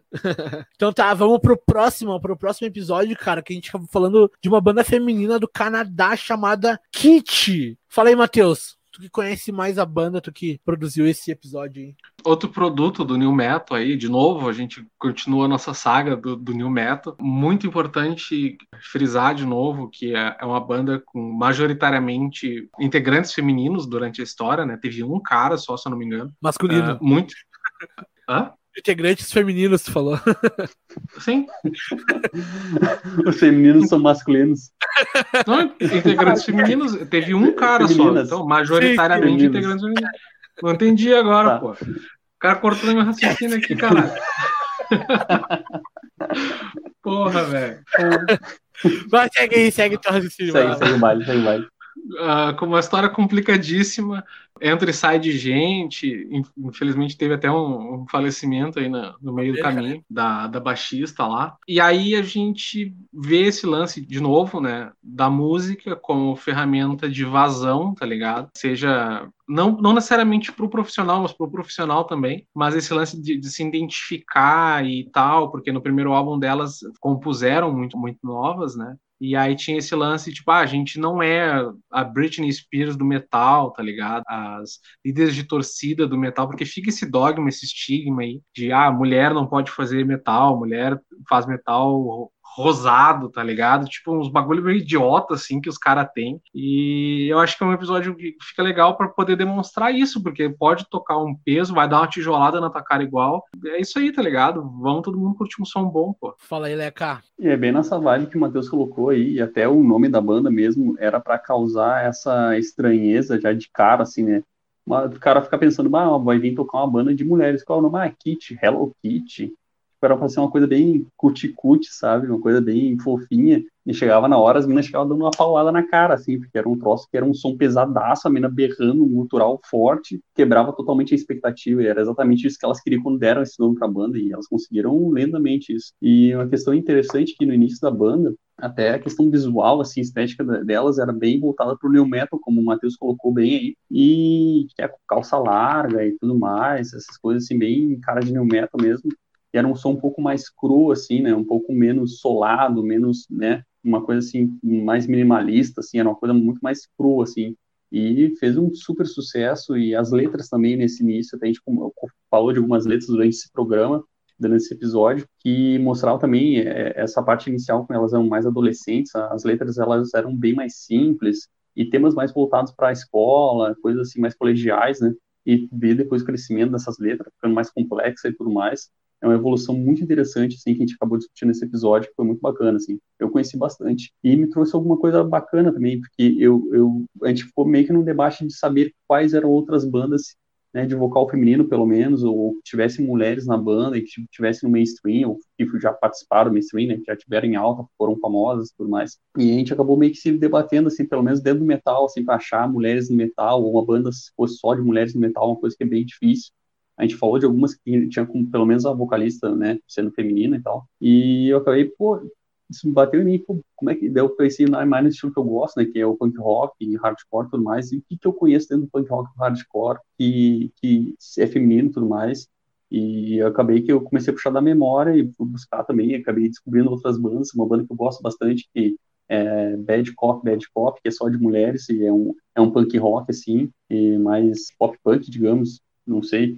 E outra banda que eu acabei descobrindo que eu achei muito foda é a, é a Stylers, que é uma vocal feminina, que é bem punk, assim, é um trio.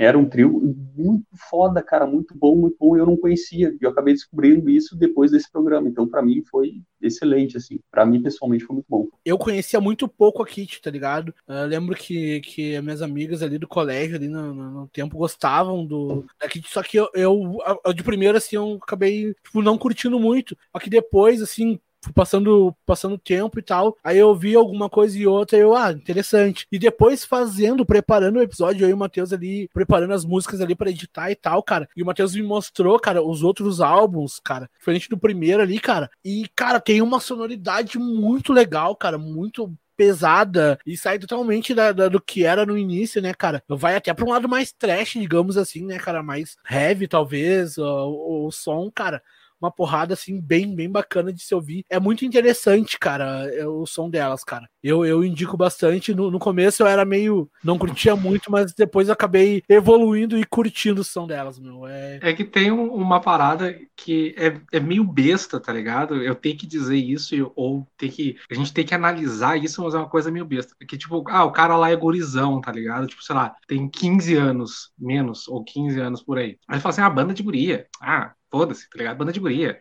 Foda-se. O cara tem 15 anos. O problema são os marmanjos de 25, 30. Aí fala, ah, banda de guria, tá ligado? Tipo, pelo menos para e ouve, tá ligado? E aí eu volto a dizer aquele bagulho que esses, esses tipos de som são importantes, cara. Tu não precisa gostar. Não tô falando pra te gostar. Tu não gostou? Show. Mas pelo menos para e analisa aquilo, tá ligado? É interessante ter, é importante ter. Então, pros, pros marmanjos aí, né, meu, vamos parar com essa frescura. Quando o cara é gurizão, o cara até releva, tá ligado? Fica aquela birra assim, aquela guerrinha e tal. Quando é na boa, mas, né, depois que passou dos 18, vamos ter respeito, né, gurizada? Pois é, e, Matheus, agora lembrando de outros programas nossos que a gente comentou no episódio passado, da retrospectiva, que a gente falou da Julia Bart, vocalista do, do Replicantes também, e como é importante ter mulheres com bandas e que, como isso significa para outras mulheres que querem fazer banda e não se veem, porque é só homem tocando, e tu vê até os próprios shows, pelo menos de punk rock, eu sou mais, eu vou mais, né?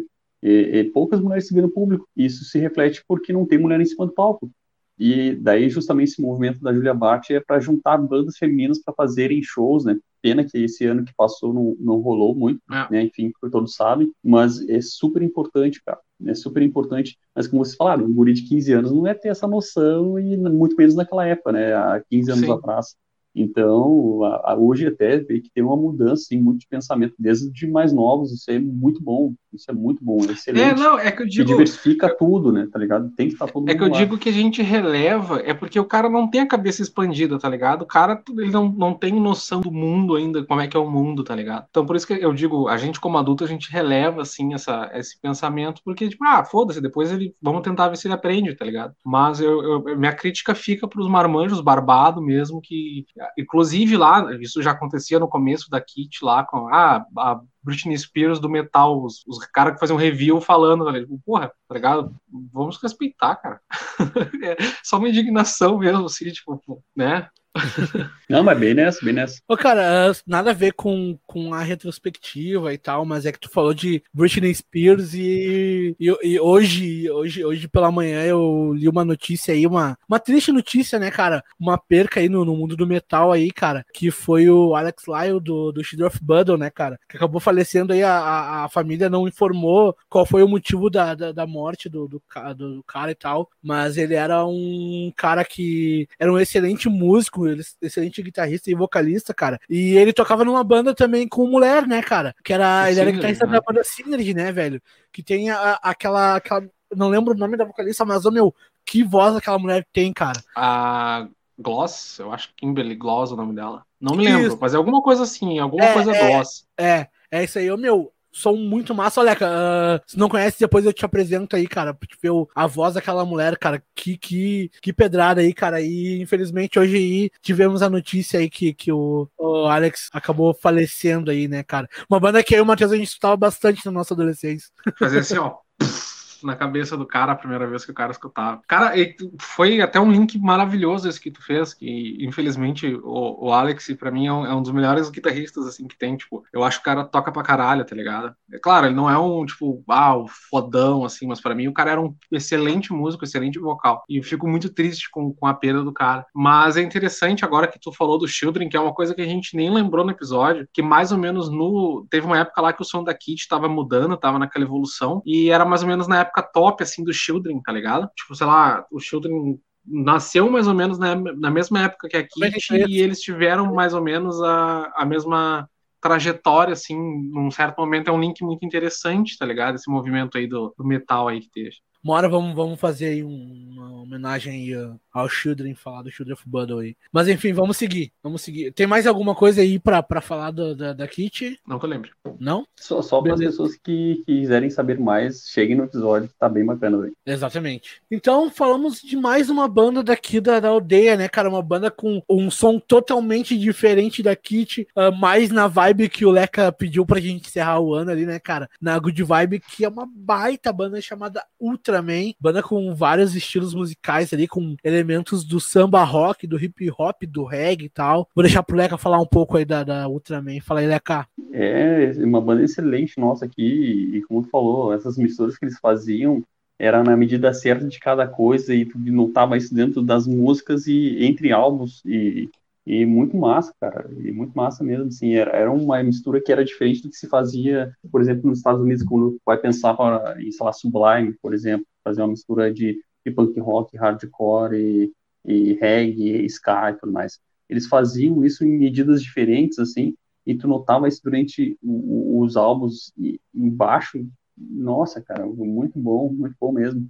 As letras também muito bem feitas, muito bem costuradas, e, e até a gente comentou sobre alguma das letras, assim, totalmente good vibe, e, tu conseguir entender como é que elas funcionavam, foi muito bom, cara, foi muito bom. Um dos melhores programas, assim, que eu, eu mais curti fazer, assim. O som, o som da Ultraman, ela, ela é suave, né? É legal de, de escutar, ela, tipo, te deixa numa calmaria, assim, tal. Tem algumas músicas, tem uma música que é bem pesada, que daí, é, mas tu, tu, pediu pra gente ficar numa vibe calma, que é Confessionário, que é uma música bem pesada mesmo, bem hardcore. Vale a pena escutar pra, pra quem quiser a indicação aí, a música Confessionário. Mas enfim, fala um pouco aí, Matheus. Então, cara, a Ultraman, uma das bandas que eu mais desconheço aí do nosso, do nosso nossos primeiros programas, tá ligado? Conhecia, assim, tipo, ouvia esporadicamente na, na rádio, sei lá, num show na Redenção, mas nunca tinha sido uma coisa que eu tinha ido atrás, tá ligado? O Sonora me fez ouvir as coisas de forma diferente, mesmo que tenha, sei lá, 18 programas, tá ligado? Seis meses de existência ou menos, uh, menos, bem menos. Me fez ter essa, essa mentalidade de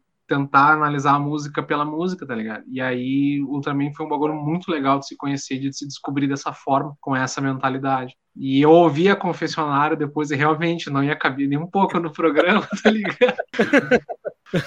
ah, completamente. E, tipo, é engraçado porque tem os, os caras, o som dos caras é meio maluco, né, meu? Aí, tipo, ah, tem um somzinho calminho aqui, aí duas faixas depois tá. tá, tá, tá, tá, tá, tá tipo, um bagulho nada a ver. Tá é, que, meu, é que na, eles, eles eram pra ser uma banda de metal, né, cara? Sim, né, eles têm uma pegada meio. Tem uma pegada meio Rage Against the Machine, assim, eles conseguem Exato. misturar. Fica, mano, um negócio muito bizarro, assim, misturar isso com samba rock, sabe? É um, é um negócio muito único, assim. Por isso que eu acho muito legal, porque eles conseguiram levar essa coisa bem brasileira, misturar com outras coisas, tendências naquele momento, assim, e muito foda, cara. Ah, muito foda mesmo, musicalmente falando, muito foda. Cara, só para só um adendo aqui que não é da Ultraman, mas só para não ficar estranho o que eu falei anterior quando eu puxei ali sobre o Children of Bud ali, cara, que foi quando eu lembrei da Britney Spears. Para quem não sabe, o Children of Bud fez uma versão metal de uma música da Britney Spears, tá ligado? Por isso que eu lembrei do, do, do Children e falei do, do Alex e tal. Só, só pra retificar isso aí, mas enfim, seguimos. E esse foi o último programa, né, cara, de bandas que a gente falou.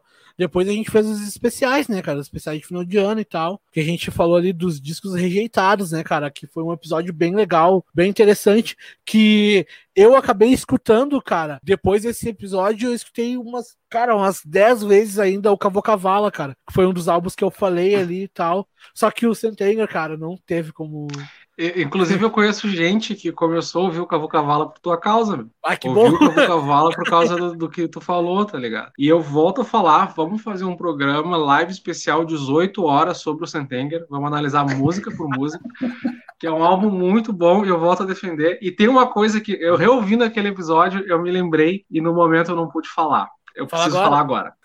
No, nesse episódio tem um VT que o Igor fala que o Red Hot Chili Peppers estava passando por uma fase muito fodida. E era exatamente isso que estava acontecendo com Metallica. Então, se vale pro Red Hot, vale pro Metallica. Fodam-se vocês, Sentenger é bom. Aqui, ó. tô brincando, tô brincando. Voltado, né, o, o, álbum é bom, tô brincando. O dedo do meio foi brincadeira, mas o resto é verdade. Ô, Leco, chegou a escutar algum desses álbuns depois ou não? Eu cheguei a escutar algumas músicas, não o álbum inteiro, mas cheguei a escutar sim. Mas, mas, foi, foi legal, cara, até porque eu relembrei um álbum que eu gosto muito, que é o álbum Tequila Baby, né? A ameaça ah, continua, que sensacional, assim. E Pode lembrar do, do, do, Del Toro, que era o baixista antes ali, que ficou até esse álbum, cara, o cara produzia muito, muito, assim, produz ainda, né, só que eu não cheguei a acompanhar os trabalhos que vieram após isso. excelente, até o Matheus, a gente comenta sobre uma música que tem num álbum anterior, que ele canta a música, que é muito massa, até o Matheus falou o nome da música, agora eu acabei esquecendo de novo. É, eu esqueci também.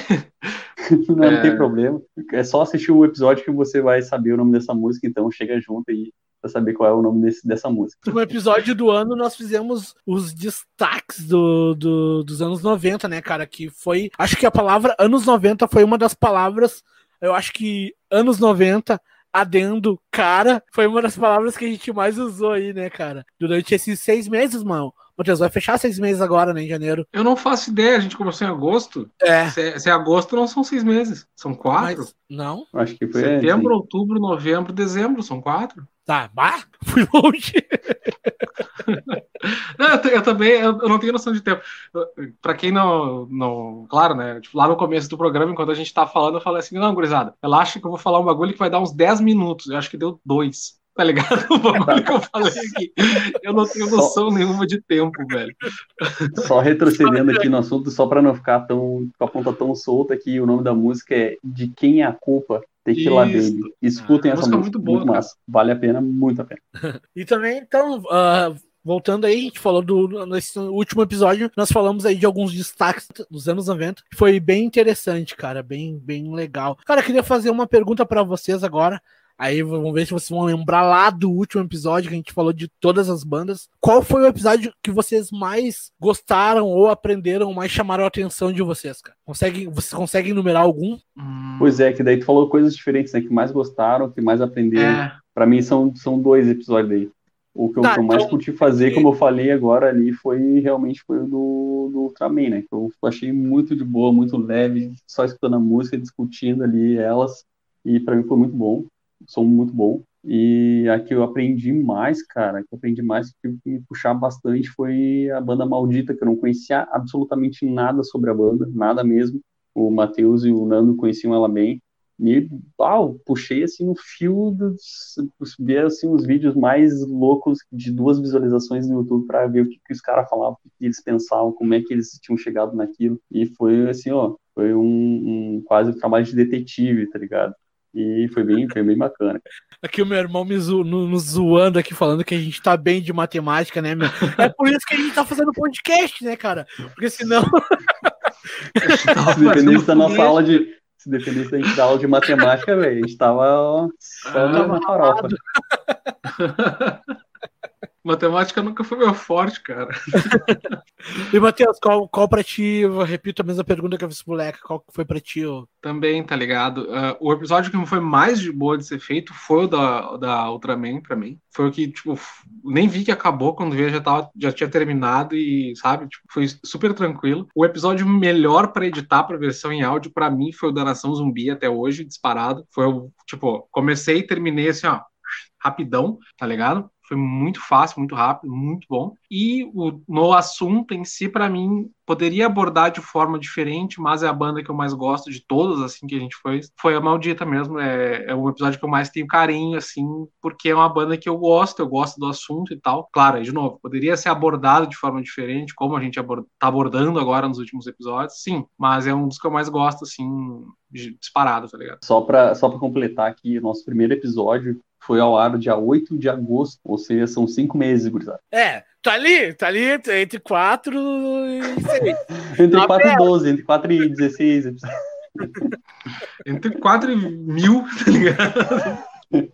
Só voltando ali, cara, para mim também o que eu mais gostei de fazer e foi bem interessante porque teve vários, vários assuntos, vários aspectos interessantes, cara, foi o do Maldita. E também ele é o vídeo mais acessado que a gente teve, né, cara? É bem mais views, mais visualizações, é, é bem bacana. E, cara, eu gostei de, do da Kit também, cara, que é aprendi a gostar do som delas e tal. Foi bem interessante, cara. Pois é, um, um dos pontos que eu achei mais louco, assim, foi no episódio que a gente falou sobre comunidade ninjitsu e, e teve o guitarrista, né, vindo falar com a gente e foi, foi um negócio muito louco, assim, não, não imaginei que a gente estivesse nesse nível, assim, achei muito massa mesmo. Isso, Fred... Fred Trocar essa ideia, Fred Chernobyl, Chernobyl, Fred Chernobyl, guitarrista e DJ aí, nacional, internacional, o cara. Ele, ele. Que honra, ele, que honra. Ele viu e me mandou depois do Instagram, ele filmou ali a gente, ele escutando a gente ali, foi bem bacana também. Que foda. Cara, foi um episódio legal, né? Só foi, foi um episódio bom também. Foi um episódio muito bom. Mas aí eu quero relembrar o que eu falei no episódio passado, cara. Valeu por todas as bandas que nos marcam, nos, sabe? Entram, uh, mandam um arroba, nem que seja, tipo, ah, foda-se, vou só compartilhar esses caras aqui pra eles não me encherem o saco. Mas é muito legal, cara, ver, tipo, os, os loucos que tu cresceu ouvindo, compartilhando os bagulhos que tu tá fazendo, tá ligado? Então eu fico muito feliz com isso. É muito legal essa, esse, essa vibe, assim, tá ligado? Bem na hora, bem na hora. Então tá, gurizada, estamos chegando aí a, ao final aí, cara. Você tem algum adendo e considerações finais, cara? Comece aí, Leca. Pois é, cara, que, que ano, que ano, né, Mas foi um ano bom por, por ter começado só no Livecast. A gente vinha aqui discutir sobre música, falar sobre coisas que a gente gosta aí. Para quem não sabe, eu toco numa banda, o Matheus e, e o Uruco, eles tocavam em outra banda. E todos que participam aqui têm uma essa ligação muito forte com a música, e desde muito, muito tempo. E, acabar descobrindo coisas novas, mesmo tu já estando inserido dentro da música, é um negócio que é muito engrandecedor, assim, é muito bom mesmo. E esse ano só promete aí, porque, como vocês podem ver, a gente já fez vários formatos de programa, a gente está sempre trazendo coisa nova aí, e vocês vão ficar cada vez mais presos, assim como a gente, a esse mundo. Boa. Fala aí, Matheus. Complementando aí o que o Leco falou, agora a gente tem um cronograma mais ou menos bonitinho, estamos elaborando um programa legal, vários formatos, uh, dias especiais tudo mais, já temos com um calendário assim extras e tudo mais. É, então, a princípio, se não vir nenhum meteoro, né? Porque não sei se é 2020 parte 2, mas esperamos fazer um bom programa e gostaria de agradecer a audiência de novo. Essas cinco pessoas que nos assistem toda segunda-feira, vocês são foda. e era isso, meu. Era só isso mesmo. Então tá, Grisada, eu também gostaria de agradecer aí a presença de todo mundo que nos assiste ou nos escuta pelas plataformas de áudio. Uh, lembrando também, cara, que você pode também nos curtir a nossa página do Facebook lá, cara, no facebook.com barra sonora livecast. Também você pode dar sugestões aí, cara, de material que vocês querem ouvir aí, de bandas, álbuns, enfim, a gente tem novidades aí para esse ano aí. E vocês podem entrar em contato com a gente pelo Instagram no arroba Sonora Livecast. E, cara, uh, por último aqui, mas não menos importante, fiquem ligados nas, nas notícias aí que nós vamos postando aí no, nos stories aí. Vai ter novidade lá pra... E lembrando que tem o programinha dos guris, né, cara? Do Sonora Live Beb, né, cara? Eu falei, cara, um milhão de vezes de novo, né, meu? Hoje, hoje, ele tá competindo com, com o Scarface. Ele quer. Tá ligado que, quer... que, que, música tem batidas por minuto, né? O Nando funciona em caras por minuto. um BPM, BPC. É, é o, CP, é o CPM. Não, não, é tá C... CPM. Ô, meu, mandar um abraço aí novamente pra Aline aí que escreveu uma mensagem positiva pra nós aí. Muito obrigado, Aline. Fica ligado aí que vai ter bandas que tu gosta, hein? Fica, fica ligado. Então, é isso aí, gurizada. Muito obrigado a todos que nos acompanham. Isso aí, até a próxima. Valeu! Valeu. Pera aí, pera aí.